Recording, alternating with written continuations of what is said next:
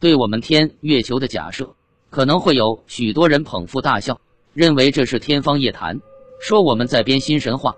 可能还有人会说，你这个假设完全违背天文学。月亮从太阳系诞生以来，就处于现在的轨道上，怎么可能来到离地球很近的地方呢？我们要反问以上这些嘲笑者：你怎么知道月亮从来就有呢？我们现在确确实实知道月亮的存在，是有文字记载以后的事情。而文字产生于地球大约仅有六千年，那么在文字产生以前，天上有没有月亮呢？谁能回答？我们知道月亮的存在，还依赖于流传至今的各种上古神话。那么在这些神话之前，天上有没有月亮呢？又有谁能回答？有人说，用大海潮汐对海岸的侵蚀可以证明月亮的存在。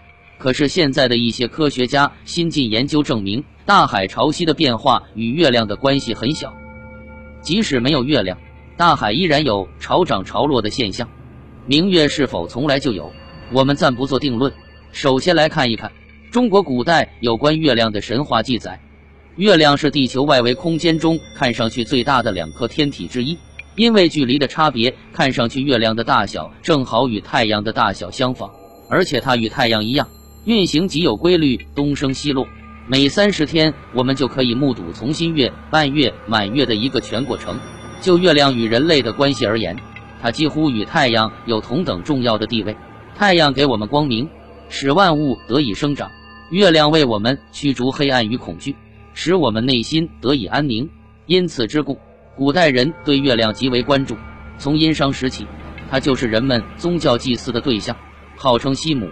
后代许多文人将月亮作为自己的灵感之源，写下了无数传至万代的佳作。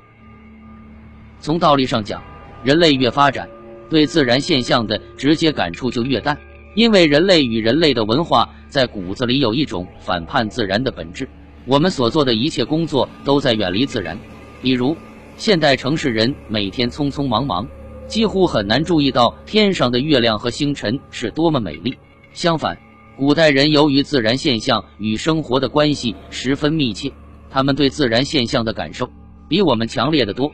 他们每天都得观察天空，以判定明天是下雨还是刮风。假如月亮从来就有的话，那么古代人的感受要远远超过现代人。他们会将这种感受以神话的形式流传给后人。然而，事实并不像人们想象的那样。不论你信不信。中国古代神话中有大量日和天的记载，却很少有月亮的记载。即使有，出现的时代已经很晚很晚了。用神话确定时代是一件非常困难的事情，因为中国的神话是被零零散散记载下来的，而且其中还有大量后人添加的成分。但是，我们用神话中诸神的神迹，还是可以排列出哪些神话在前，哪些神话在后。盘古、女娲、伏羲、祝融、共工、炎帝、黄帝、蚩尤等，算是中国最早时期的神话。先让我们看一看各类神话中有关月亮的记载情况。女娲的神话里涉及两件大事，一件是团土造人，一件是补天，没有月亮的记载。即使是女娲神话的扩展中，也没有记载月亮的事。黄帝的神话比较乱，内容很庞杂。主要有造人、造器物、大战蚩尤、居昆仑之山和诸神等等，也未见与月亮有什么关系。伏羲的神话很古老，而且流传的地区也很广大，不但中原有，而且西南少数民族也有。伏羲神话的主干有造人、演八卦、大洪水、斗雷公等等，也不见月亮的记载。祝融是火神，主要神迹有大战共工等。水神共工的神话与祝融相似。蚩尤的神话稍多一些，但主要涉及与黄帝的一场战争。在这些神话中，也不见有月亮的记载。神农的神话不多，他主要是发明之神，发明了医药、农具、水井等等。炎帝的神话不少，主要有与同父异母兄弟黄帝的战争，炎帝为灶神等，同样没有谈到月亮。上古古神中，唯有盘古、颛顼两位神的神话中与月亮有关，但仔细分析。都在似是而非之间。盘古神话中，盘古临死化身一节里有月亮。五运历年纪在盘古死后，左眼为日，右眼为月。我们认为这本身不是盘古神话中的内容，是后来人加上去的。五运历年纪成书比较晚，当时佛教已经传入中国，它很可能是受佛教的影响。比如《摩登伽经》说：“自在天意，头为天，足为地，目为日月。”两个说法在行文上都差不多。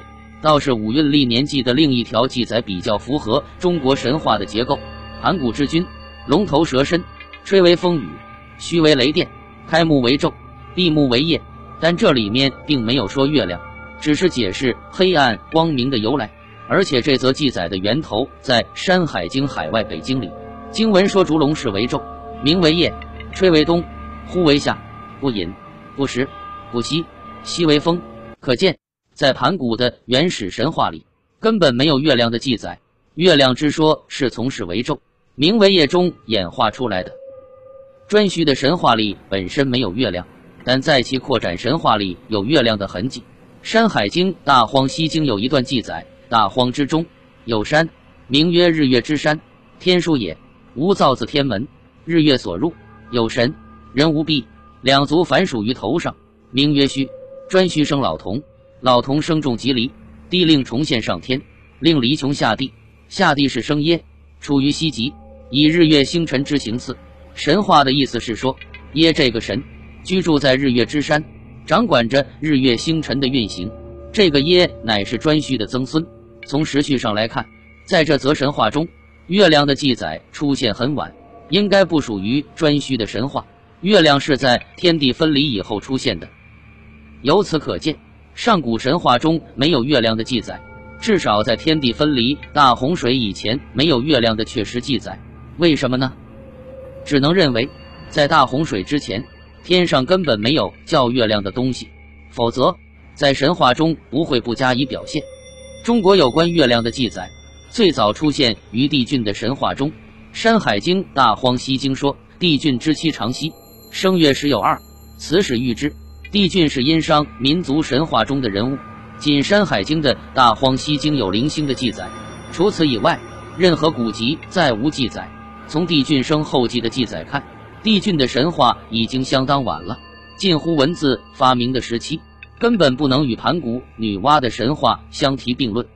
再说，帝俊之妻长息，实际上就是嫦娥，很明显，他综合了嫦娥的神话。那么？嫦娥是什么时代的神呢？这条线索比较明显。天地分离之后，天上出现了十个太阳，然后才有后羿射日及嫦娥奔月之说。可见月亮神话在中国整个神话系列中出现的时期很晚，大约是在天地分离、大洪水之后才有了关于月亮的记载。还有一个证明，这就是神话与仙话的时间差别。中国是先有了神话，后来才有了仙话。月亮的出现与仙话的关系很大，比如关于嫦娥就与仙家有关。嫦娥是吃了不死之药飞上月亮的，到了月亮上又一直指挥一只白冕在制造不死之药，而不死是仙家的最大特点。可以说，嫦娥奔月是由于仙化而大放光明的。在天地分离、大洪水之前，中国没有月亮的记载，这一点可以成为定论。宋代大诗人苏东坡早在八百多年前。就曾写出这样的名句：“明月几时有？把酒问青天。”这个问题问得好啊，因为我们今天也在问：明月几时有？不但中国的上古文献神话中没有月亮的记载，世界许多民族的神话里同样没有月亮的记载。瑶族的古老传说告诉我们，现在的月亮是在人类的某个时期突然出现的。可是不要忘记，人类的历史只有几十万年。而人类的记忆史不过几万年，在哥伦比亚的印第安人的部落里，也有一则类似的传说。在远古的时候，天上没有月亮，人类一到晚上都很害怕。有一位酋长决定牺牲自己，给大家带来光明。于是他站在高高的山顶上，向空中飞去，越飞越高，最后变成了月亮。现在生活在非洲南部的布曼族的神话也证明，在远古的时候。天空中根本没有月亮。在希腊南部的伯罗奔尼撒，曾存在一个叫阿尔卡迪亚的古老国家。据当地人传说，阿尔卡迪亚人在大洪水之前，从来不知道什么叫忧虑和悲伤。当时只有太阳，没有月亮。月亮是大洪水以后出现的。距今大约两千三百年前左右。亚历山大里亚大图书馆的第一位馆长在他留下的文献中这样写道：“古时，地球的天空中看不到月亮。”他在写这份文献时，曾参照了很多远古时遗留下来的手稿和抄本。可遗憾的是，这些文献后来统统被毁。我们已经不可能知道他写下这话时所依据的上古文献究竟是什么。古希腊的数学家、天文学家阿奈克萨格拉斯。也根据当时的一些资料说过，月亮在天空中出现是很晚以后的事情了。在人类的早期，天空中没有月亮。他并且说，太阳不是神，而是一块巨大的炽热的石头。月亮像地球一样，并不发光，只是反射太阳光，并因此而受到监禁。以上这些人类最古老的传说和记载，都说明上古时没有月亮。确切地说，是在现在的月亮轨道上看不见月亮，而我们目前又无法确知远古时的天空中是否有月亮，所以必须对上古遗留下来的神话、传说等格外重视，因为这些资料是现存最早的资料了。舍此，我们就会更加茫然。那么，在这以前，月球究竟躲在哪里呢？事实上，如果我们对中国上古神话有足够了解的话，一定会产生这样一种联想。上古神话中也有月亮，只是当时它不叫月亮，而叫天。神话中大量关于天的记载，都是关于月亮的记载。后来，这个天在某事件下离开了地球，越升越高，终于到达现在的位置上。